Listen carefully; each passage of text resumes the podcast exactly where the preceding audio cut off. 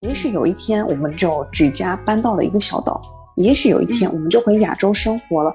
我觉得我都是 OK 的，就去接受生命啊给到的奇迹吧。你知道吗？我当时脑子第一反应是菊蜗牛吗，对不起，法式菊蜗牛，对不起。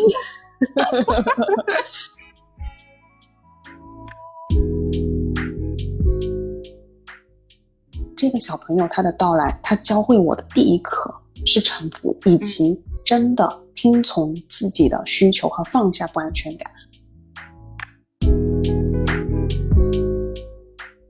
我想要达成事情 A，不需要事情 B 去做替代，它都可以很平衡的去出现。你你可以是一个做的很不错的女性，你也可以是一个非常好的妈妈。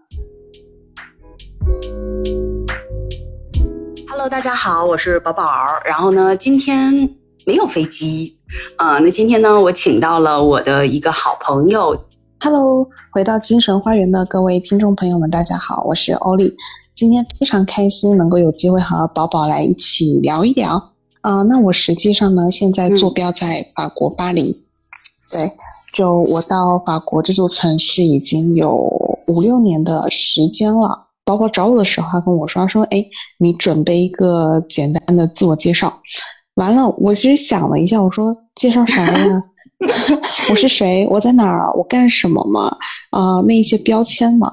但其实事实上，我一直是处于一个在自我探索的路上吧。所以说，如果非说贴上一个标签，我想说我是一个从南到北啊，因为我是出生在。就是国内南方的城市，那一直到北方去上大学，再后来到了我们祖国的北边啊，一直就是往北边走，来到了法国这座城市，所以是一个一直一路向北，然后不断自我探索，想要找到真正自我以及三百六十度去发挥这样的一个一个人啊。那在工作中呢，我现在是在电商方面，那我同时。也是正在孕育着一个新生命的一个状态，是个准妈妈。对，嗯，一几年出去的是吧？我是一七还是一八？其实这个就说到说为什么我会出来这件事儿，其实这是我到了到这儿之后被问的最多的一个问题吧。嗯，然后我每次的回复都是我也不知道。我觉得是，我觉得很突然，就是 对我印象里，就是我现在对于以前的很多记忆啊、时间点，其实很多东西我都记不清了。但是我印象里，就是最开始听你说要出去的时候，它就是一个非常突然的节点。对，是的。我后来回想哈，我后来就认认真真回想这件事，我觉得真的就是我也不知道，然后被命运推着走。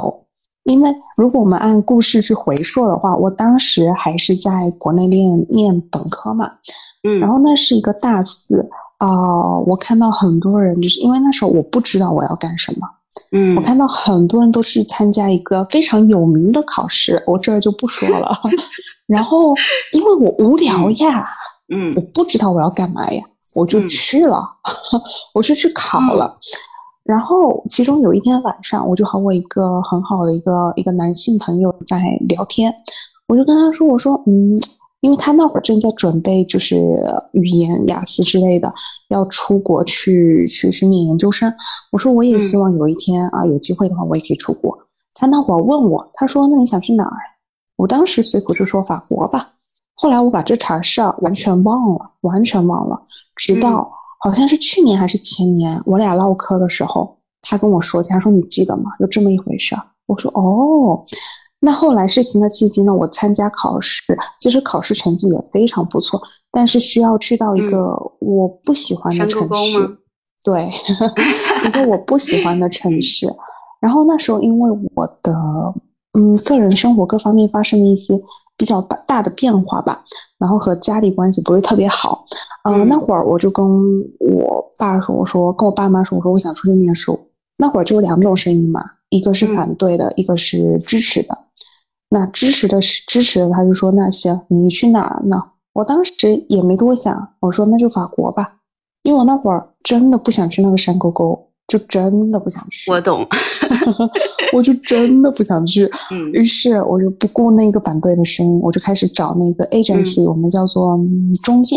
那我找到我那个老师，我说我说我现在情况是这样，我毕业这儿毕业于这儿啊，我读着什么专业啊，我想去这个国家，但是呢，我现在很懒，我时间也不够，我就想，我就想知道哪一个学校我能够最快的申请上。嗯然后他就跟我讲说，他说那行，那你未来想读的专业是哪一些？我列给了他，然后他就按照这个方向去帮我找，然后找到了法国这一边还不错的一所那种高商，呃，就是我们中文就叫高商，高是高大的高，商是商学的商，是法国一种教育体系里面的一个分支。嗯哎，然后我就去面试了嘛，结果好巧，他妈的巧，非常非常神奇。我觉得这一切都非常神奇。那时候，呃，我面试的那个学校，第二天就给了我回复。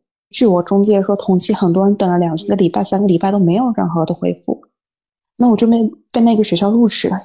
嗯，录取了之后对，录取了之后，又发生了一件事儿。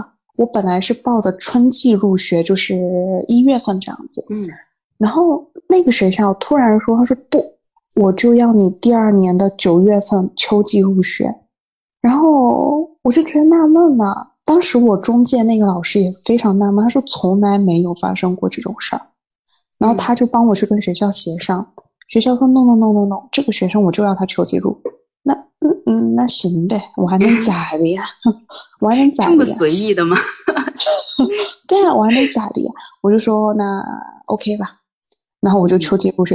但事实也真的，就是再回想过去，我觉得如果我不是秋季入学，我后来遇不到我老公，我也不会后来留在法国。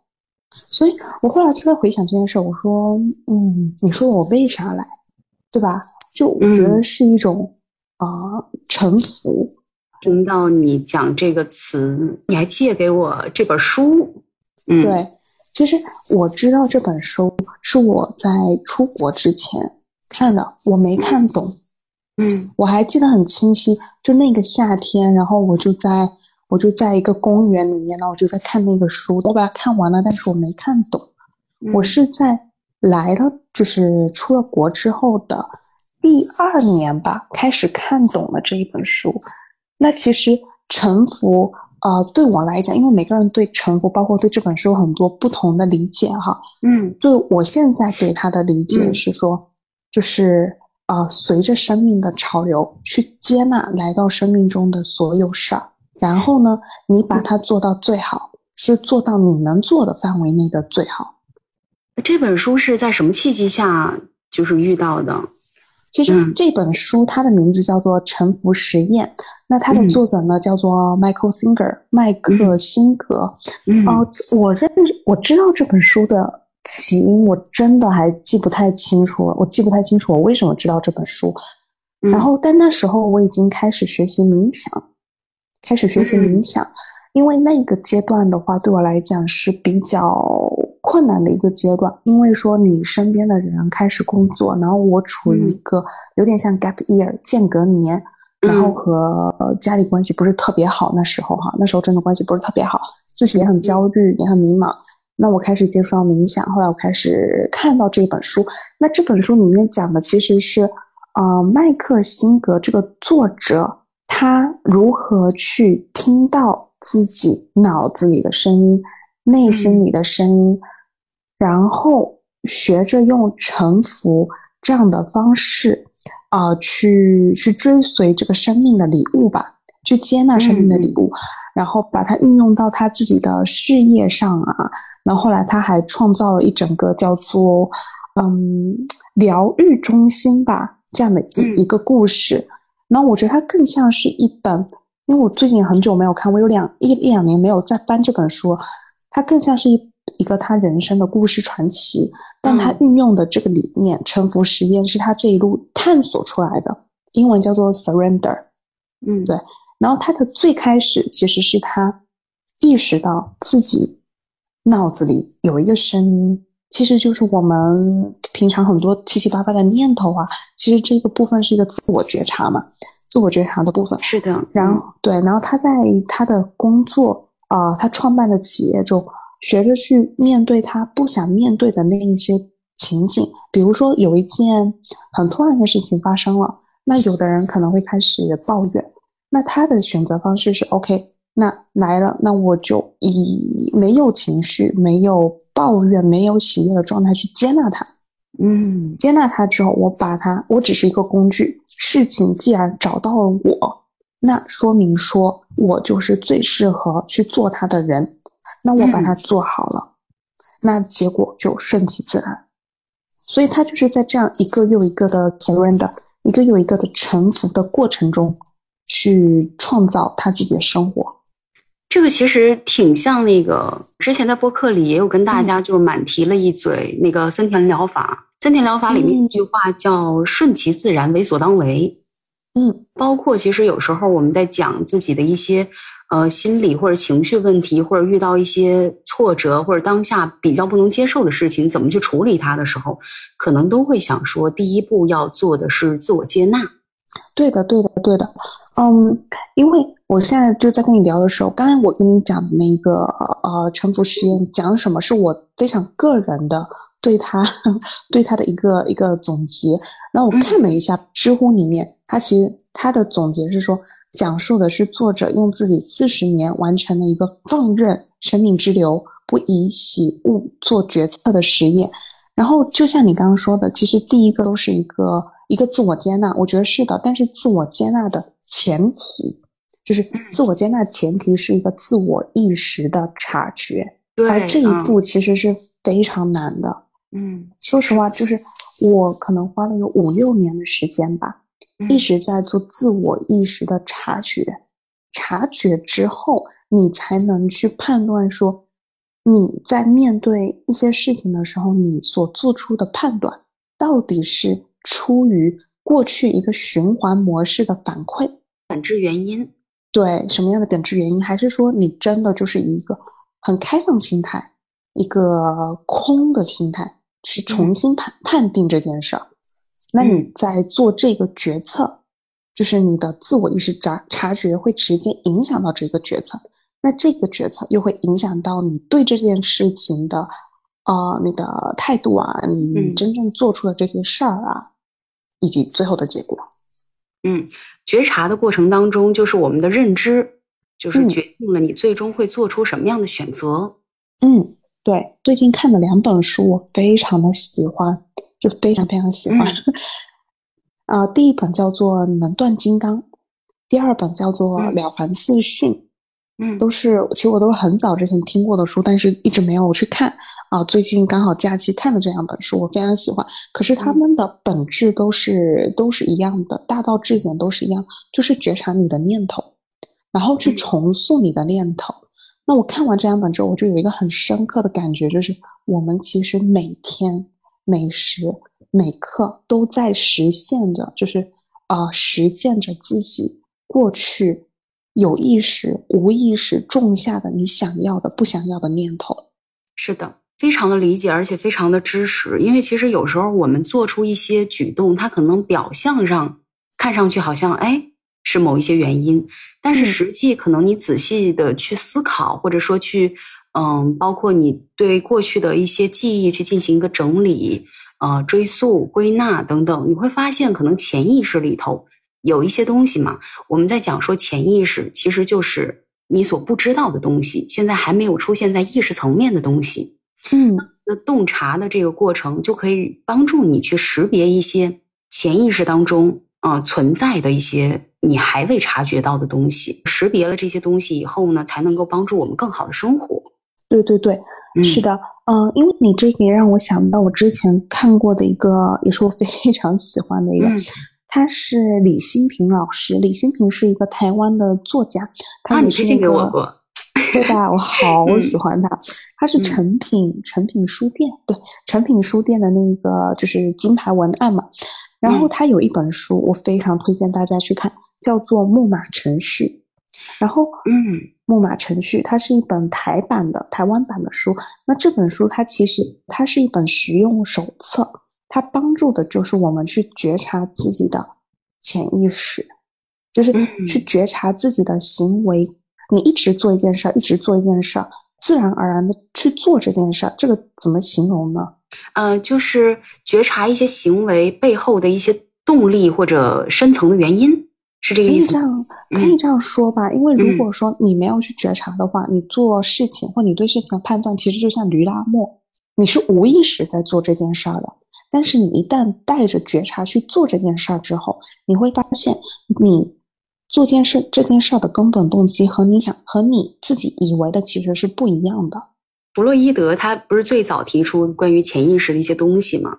嗯，那他就是认为，你不管是说什么样的话。就甚至是你的一个口误，嗯啊，或者说你今天走错路了，或者甚至你是你今天迟到了，它可能都背后都有一些你不知道的原因。比如说你这一次迟到了，有可能是你在回避这一次约会；比如说你口误，其实你口误的那个误暴露了你真实的想法等等。嗯，就是他就是在讲一些这种潜意识的东西。嗯。也宝儿，你刚刚说到那个叫什么？刚才说到了一点，人其实有时候会像机器一样去重复一些行为。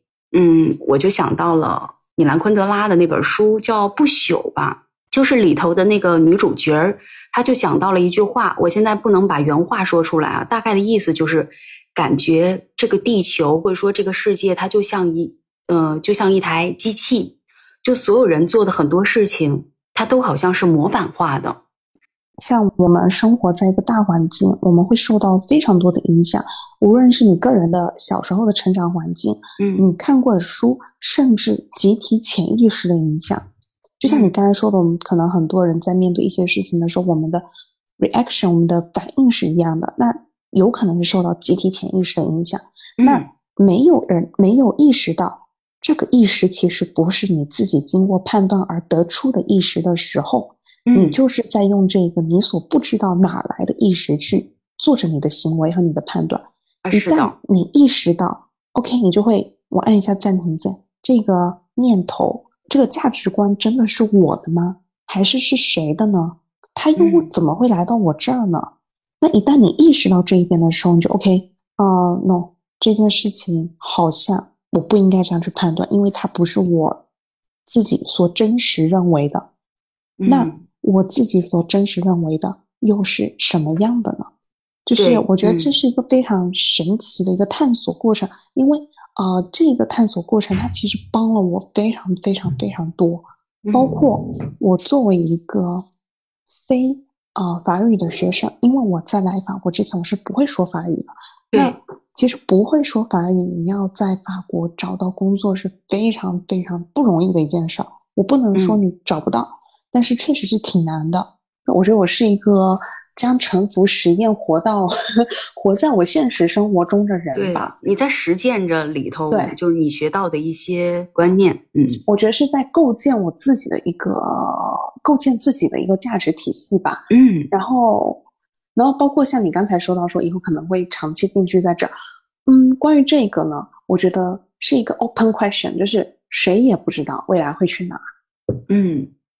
就我始终还是保持着一个很很开放的一个心态，就也许我明年就不在这个国家了，也许有一天我们就举家搬到了一个小岛，也许有一天我们就回亚洲生活了。我觉得我都是 OK 的，就去接受生命啊给到的奇迹吧和礼物吧。但其实我不是一个特别活在当下的人，你知道吗？就我还是会有很多的焦虑，我只是会试着把自己拉回来。让自己去活在当下，去去正视未来，也许会有的焦虑，去正视焦虑，但是是活在当下的正视焦虑。所以，其实你还在这一方面在做一个，或者我们可以叫斗争吗？或者说，以前是斗争，现在不是斗争，现在更是一种建造，去去真的是去从深层次的去建造。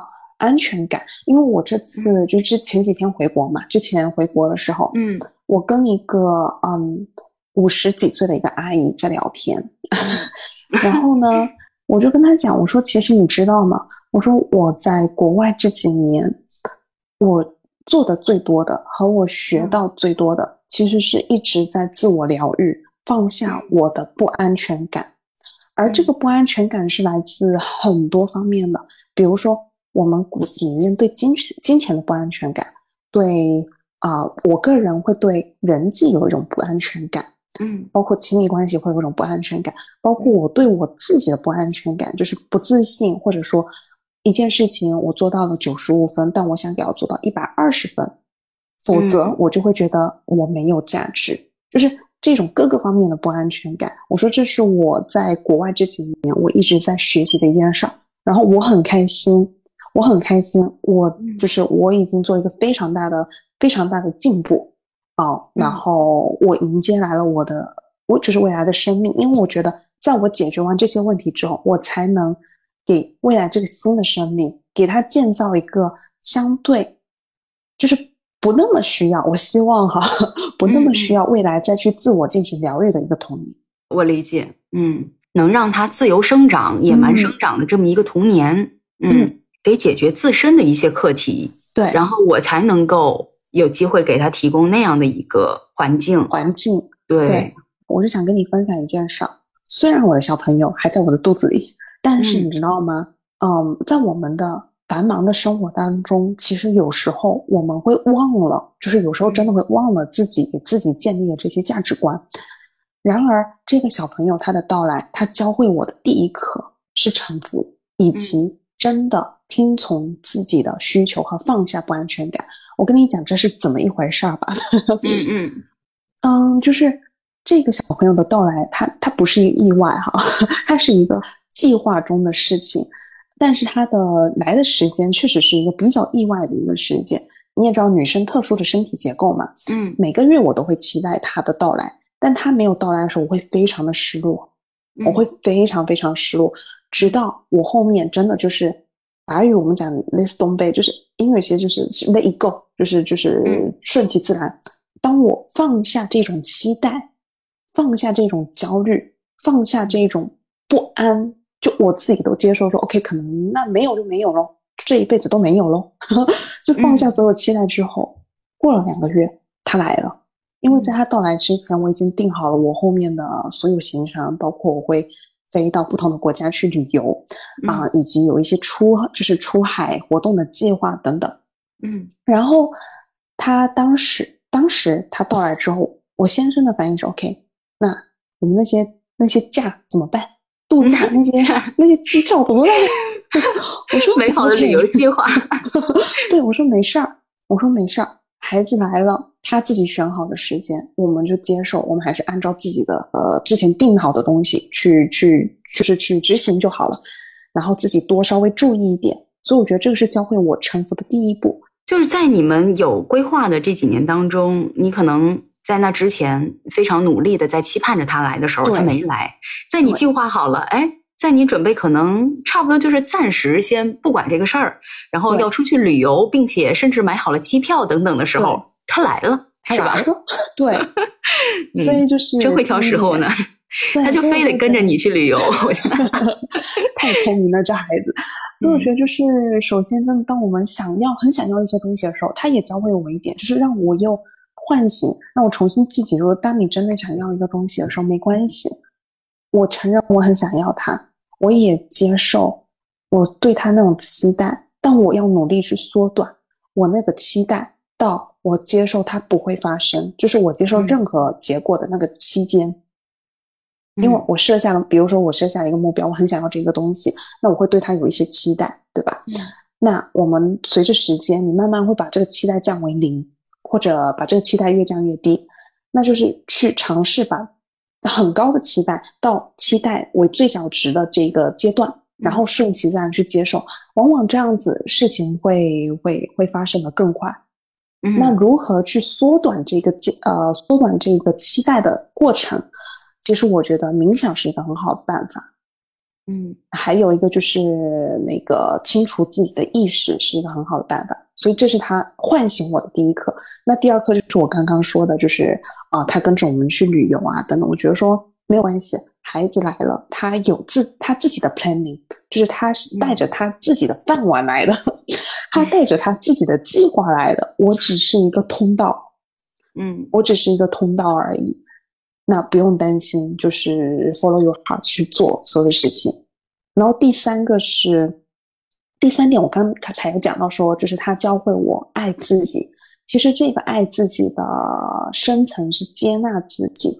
就我到现在，其实一直有在一开始是很很这怎么讲，就是很挣扎的。现在是真的开始接受了，呃，因为你当你孕育一个新生命的时候，其实你身体和精神受到的会有很大的一个改变。我只能说，非有非常非常大的一个改变，它确确实实会影响到你的生活，影响到你的工作，真的会影响到。那我一开始的想法是，no，哪怕我是这样的一个现实情况下，我还是要把我的工作做到百分之两千。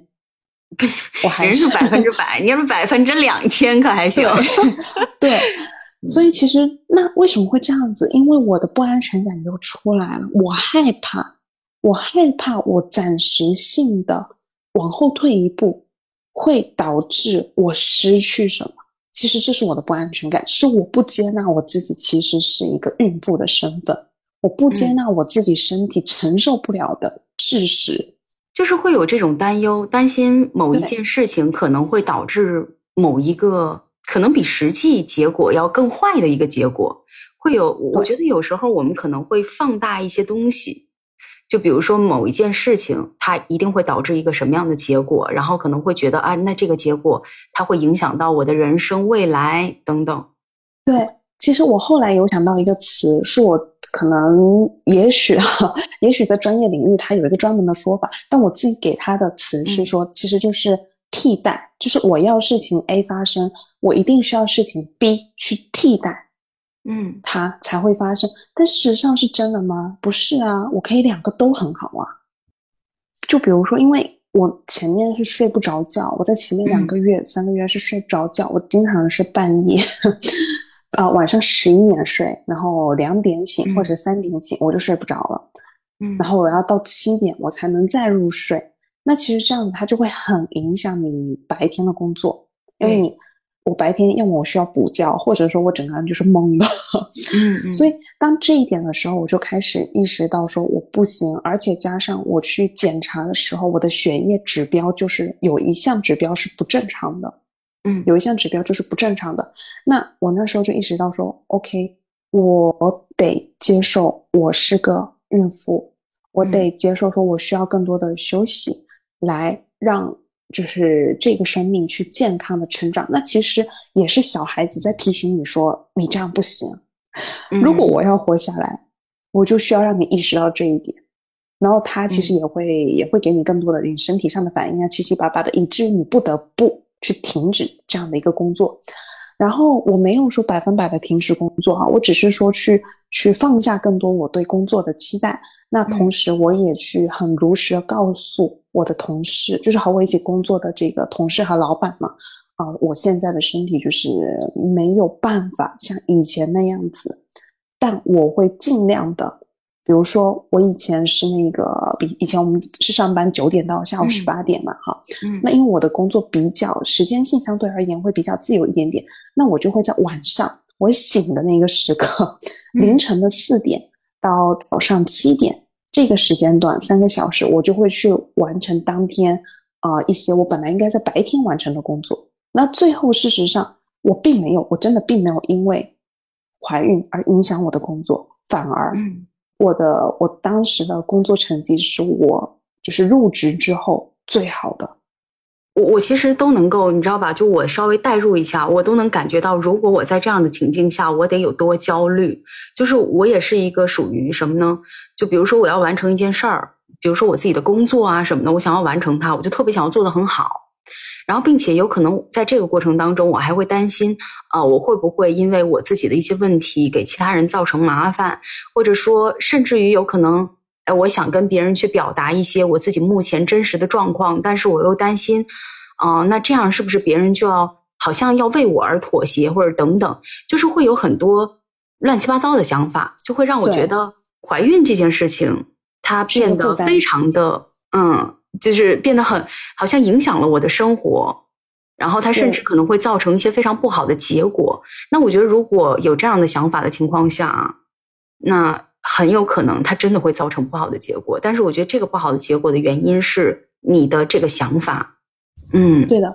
但是其实这个想法可能可以说是一个集体潜意识吧。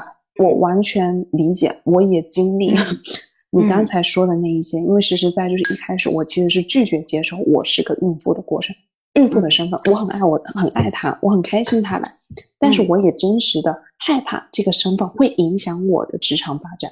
I have to say，我不得不说，我担心它会影响我的职场发展。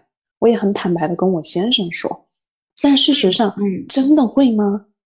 就是这时候就要跳出你这个意识，就是。真的会吗？这个意识是谁给你的？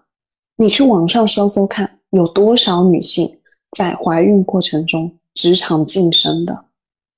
有多少女性在怀孕过程中身材还是保持的很好的？有多少女性在怀孕中还是过着她们百分百想要的生活的？那这些事实的证明，是不是可以推翻你之前的那个理念、那个信念？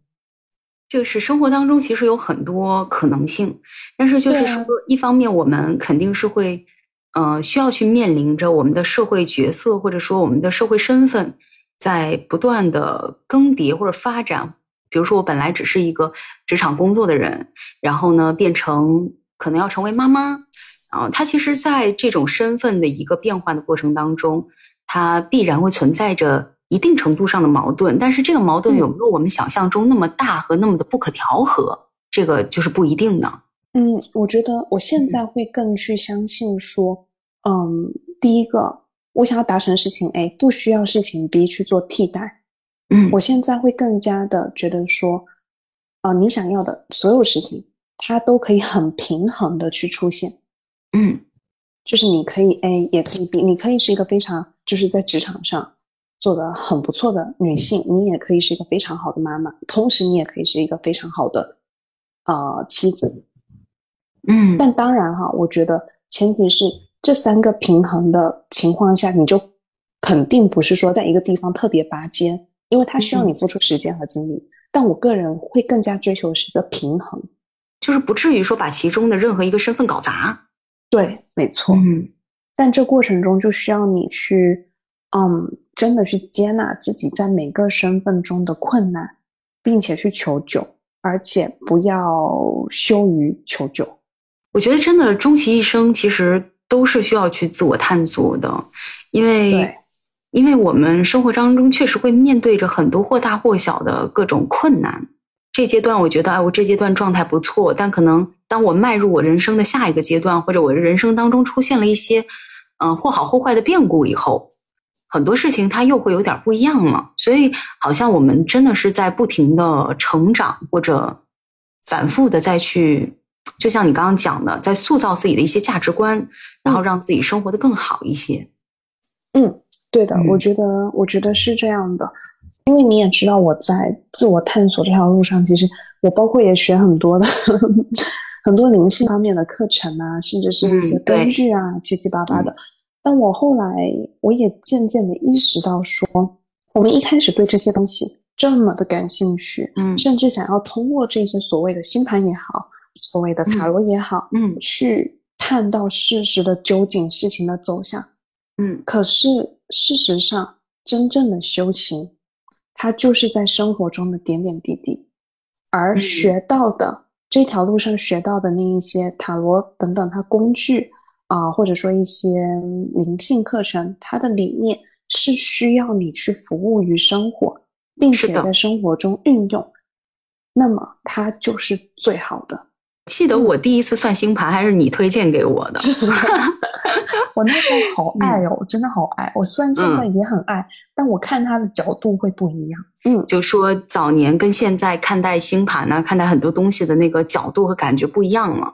尤其是我觉得，如果当我处于一个就是不是一个非常自救的一个状态，而是嗯，而是我去依赖这个东西，对，呃，当我过度依赖这个东西的时候，我去测星盘或者我去呃向某一些玄学、神秘学去求救的时候，我的那个心理状态和它最终会导致的结果。不一定会是非常好的，我觉得可能就是对待这个东西的一个态度，在这些年里头也有了一些转变，就是看得更平淡了一点儿。嗯，就是你让我想到一句话，就是其实我忘了我在哪儿看到了哈，但他的意思就是说，其实算命，算命是算不准一个一直在不断自我修行的人的命的。嗯，我觉得是我同意。嗯，因为你的 mindset，你的自我意识在不断的更迭，而我们现在所有的一切，其实就是你过去的自我意识的实现。命运的大盘它可能是定的，但它中间有非常多不同的道路，它有很多不同的道路。那我们在自我去修的这个过程，就是你去觉察自己，去不断矫正自己的这个过程，它其实是在帮你优化路径，去达到尽可能的达到你想要的比较中间的那一个位置，或者甚至是比较高的那一个位置。嗯，我觉得是，我觉得是这样子的啊。星盘、塔罗或者其他七七八八的一些一些方法，我觉得他们还是非常有用。但取决于你怎么用，嗯，就是如果说你只是信任他所说的那个结果，就比如说我去测哈，我假设说，嗯，我去测明天会不会下雨，我随随口说了，我测明天会不会下雨，他跟我说下，那我就信他那个结果，我明明天就会下雨，那我就要取消所有的外出活动。那我觉得这个就不是真正去运用让他来服务我们，而是说，OK，明天可能会下雨，那好，那我。做些什么呢？我可能明天带一下雨伞，我可能穿个穿个防水的那个外套雨衣啊。那我一样可以是在去 camping，可以去外出露营一样的，只是我在设备上去增加一些东西。你懂我意思吗？就是说让他来嗯运，就是让他来帮助我嘛，而不是我们去，而不是去限制你，嗯，限制你，对对对，而不是去限制你。Exactly，对，我觉得这一点是特别特别重要的。在讲说，我早年啊，我早年去接触一些这种玄学方面的东西，我觉得它存在一定的限制性，但这个限制性是源于我自己的认知。嗯，我把某些事情看得太重太大了，很多东西放平心态去看以后，嗯，你会发现其实这个东西它本身它的本质是没有变的，是确实是在于你怎么运用它，怎么去对待它。对呀，就像我们闽南嘛，嗯，我们闽南那边会很讲究说食欲嘛，对吧？对，嗯，这也很正常。然后我现在就会觉得说，那其实这种东西我们怎么去运用它呢？在你时运比较好的那几年，那就多努努力呗；那比较差的那几年，就躺一躺呗，反正你知道它会过去的。对，是的，就丰收的时候多藏一点余粮，嗯，然后下雨的时候那就躺一躺喽。嗯，对未来有没有一些什么样的计划呢？虽然你刚才有讲说活在当下就是迎接，嗯，就是任何任何发生的事情，但是就说有没有一些对未来的规划或者期待呢？嗯，我其实是有的吧。关于事业方面，因为我其实我一直我也是在一个探索的过程，我一直很想要去做和灵性相关的东西，我非常想。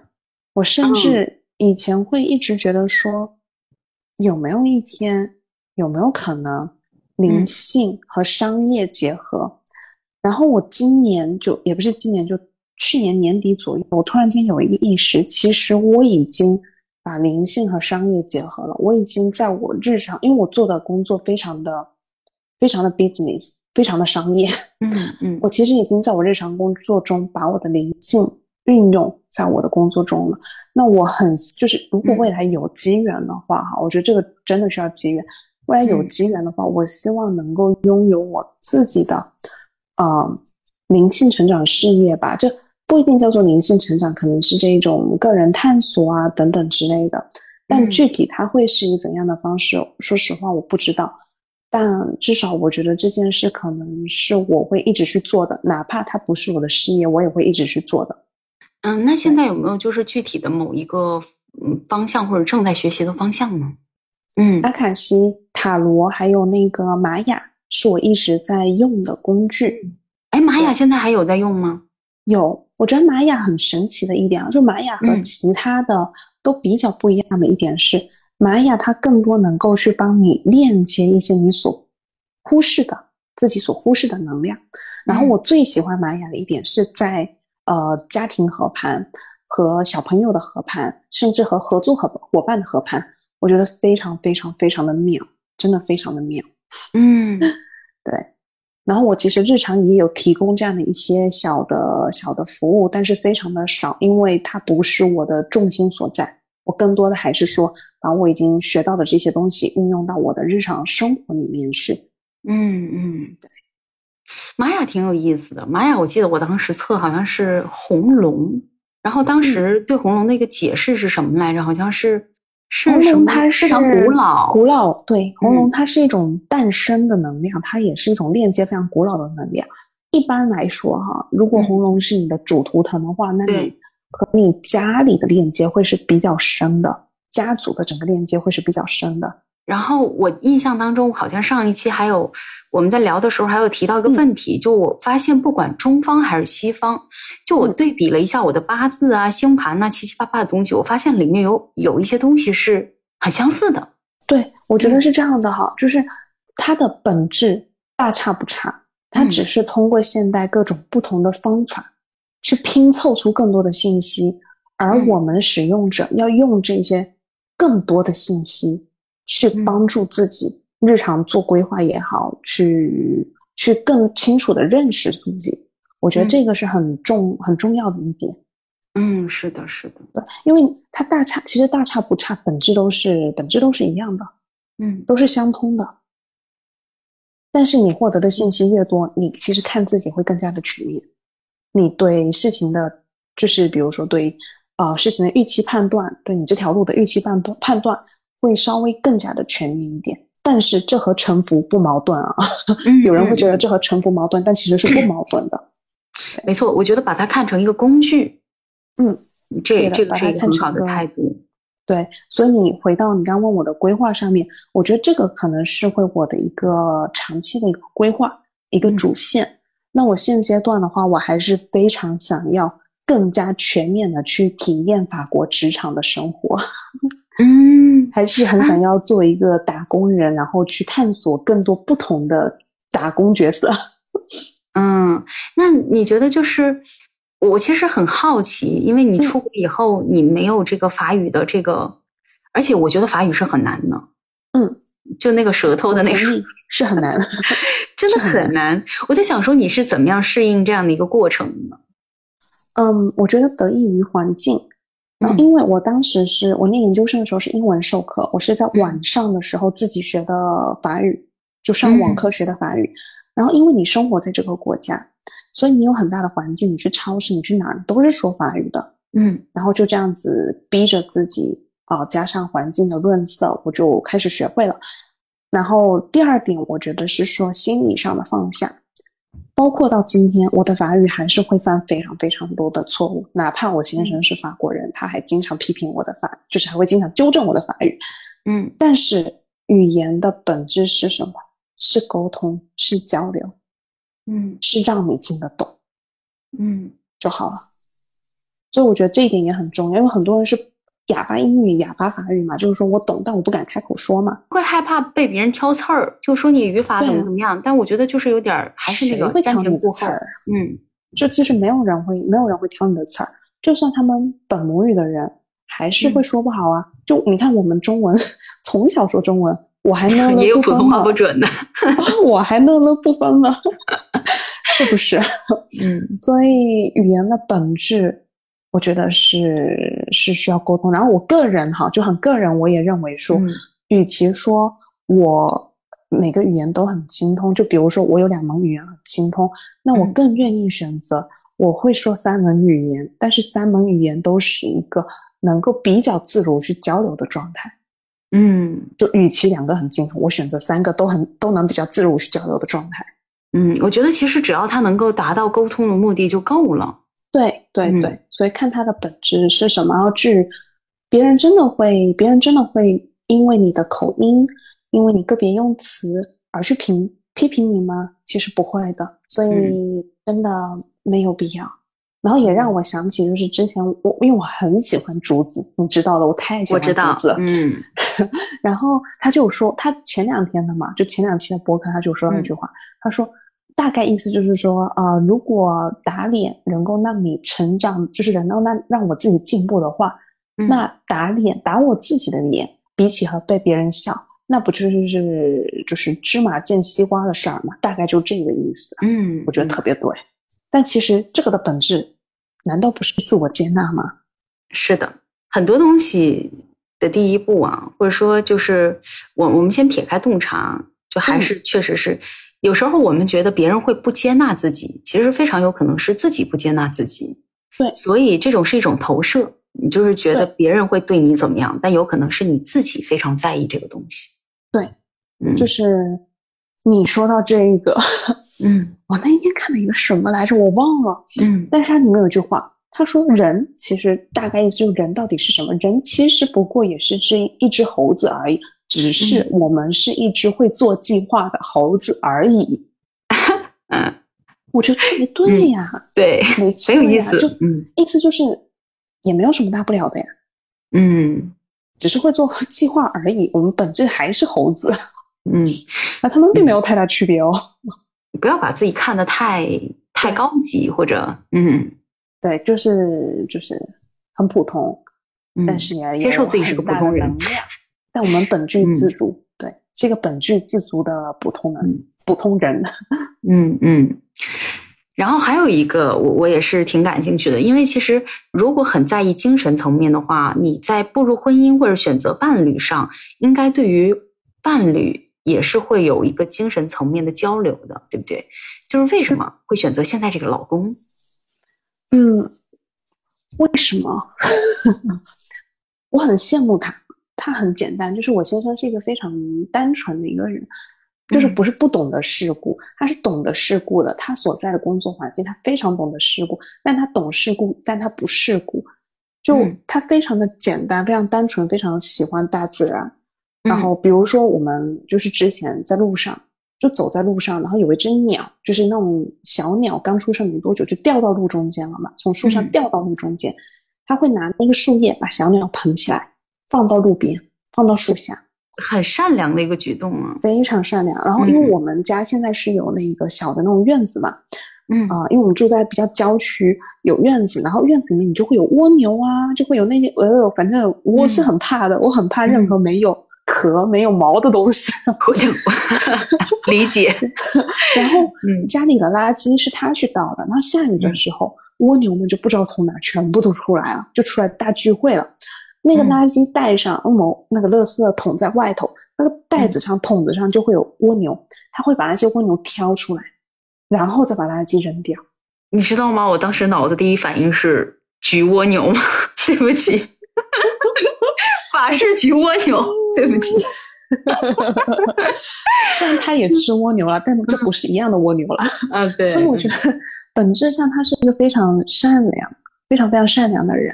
然后我觉得找找另一半要找一个善良人，是我我父亲、我爸爸给我种下了一颗非常妙的种子。我这次回国才跟我爸说，我说在我成长过程中有三件事，你们对我影响非常大。其中就这件事，我小时候呢有一次和我爸开车去一个山上。那我们在下，就是在回程的时候，有一个小男孩举着一串钥匙在路边挨着车，就是一辆一辆车的问是谁掉的钥匙。那时候我爸就说：“这个孩子这么善良，长大后不会差的。”嗯，所以我觉得这个善良真的非常非常棒。然后我还说他，我羡慕他，是因为他有一个非常啊自我舒适、自我有安全感的。这样的一个很自洽的一个人是吧？对，很自洽的一个人，而且他不会担心，他会自我安全感。当然哈，这个是和大环境有关，就没有好没有坏，就纯粹和大环境有关，也和他的家庭教育有关。但这一点我很羡慕，就他不会过分的担忧未来的事儿，也不会过分的被过去的事儿牵绊。他，我觉得他是一个活在当下的人，而且很知足。我有非常多不知足的时刻。嗯，我有非常非常多不知足的时刻，都是他跟我说说，你看看，你现在有的，你已经非常好。嗯，很那什么的一点啊，是我我不是说在批评闽南或者怎么样啊，先先给自己找补一下。就我真的觉得我接触的很多闽南的家庭或者闽南家庭出来的孩子，嗯，就你可能做八十分，他会问你说你为什么不做一百分？就是你在活在当下的那个阶段的时候，他会问你为什么没有去考虑更多更远的事情。就是针对这一点，我以前有也也会这样感觉，现在也是。但是我觉得本质上就不是爸妈的错，而是，嗯，我不知道这样说合不合适哈，是一种比较长远的发展问题。因为我们一直都是，就特别是我们父母那一代哈，甚至我们爷爷奶奶那一代，他们更是这样，他们都是争着。抢着去获得资源，对，所以他们会害怕。如果我不努力，我就没有了，这也是一个事实呀。你说我们以前考试难道不是吗？如果我考不到前几，我就进不了这个学校。所以就是一种很卷的状态，或者说经历过一个匮乏，对，还是非常匮乏。就是我们骨子里面还是会担心，还是会害怕，还是会匮乏。可是。这不是任何人的错，但当我们今天有识字能力，并且我们也是喜欢阅读的人，我们也喜欢沟通的人，我们是不是可以给自己重新建一个环境，就是自己给自己建的环境？我不需要卷。是的，其实现在环境一定程度上，你从某个角度去看它，它是可以的，其实也不是不行啊。嗯嗯，就很多时候。我们的环境确实没有以前那么匮乏。当然，我们说现在社会资源呐，或者说某一些行业，它可能还是会存在着去争抢一些资源的这种情况。但我觉得，就着眼于我们自己个人而言，确实去进行一些心态的调整，是可以让自己不用太卷呢。因为我我可能这两年我真的会觉得，嗯，我真的在非常规避卷这件事情。嗯 嗯。我以前会觉得我得卷，而且我得卷赢别人，就是我有一定的那种好胜心。嗯，但现在我觉得有些有些时候真的得接受自己是一个平凡的人，平凡的脑子，平凡的运势，平凡的一切。就是你真的什么都要去比或者什么去卷的话，情绪方面很多东西它会出现问题。对啊，所以我说就在我家。我们有一条家规，嗯，我们家有一条家规，就是最重要的是什么？最重要的是什么？是身体和精神的健康。嗯，哎，我觉得这个很好。对，这个是我们家的家规。因为去年我们两个还经历了一些比较比较那个的事情，所以我们就有了关于身体的这个家规，就是身体是最重最健康的。后来因为。啊，我也工作上当时也在一个摸索状态，也有经历过一个很大的嗯 burn out，所以后来就有了一个精神上，然后这一条就变成了我们的一个家规。我们现在经常就是，比如说对方最近比较焦虑啊，对方最近太忙啊，或怎么样，我们就会把这一句话再拿出来说一遍。然后你刚说到卷，其实呃，我也和我和我老公聊过这个话题，就是你说。我们卷的本质，就是我们做这些所有东西的本质，到底是为了什么？钱它的本质到底是为了什么？我们要的不就是家庭和谐、身体健康、精神自由、快乐吗？嗯，但有时候在追逐的这个路上，可能会忘记掉，嗯，其实这个东西它的终点，或者说我们最终想要的，嗯，是什么？嗯，时常回来看一看。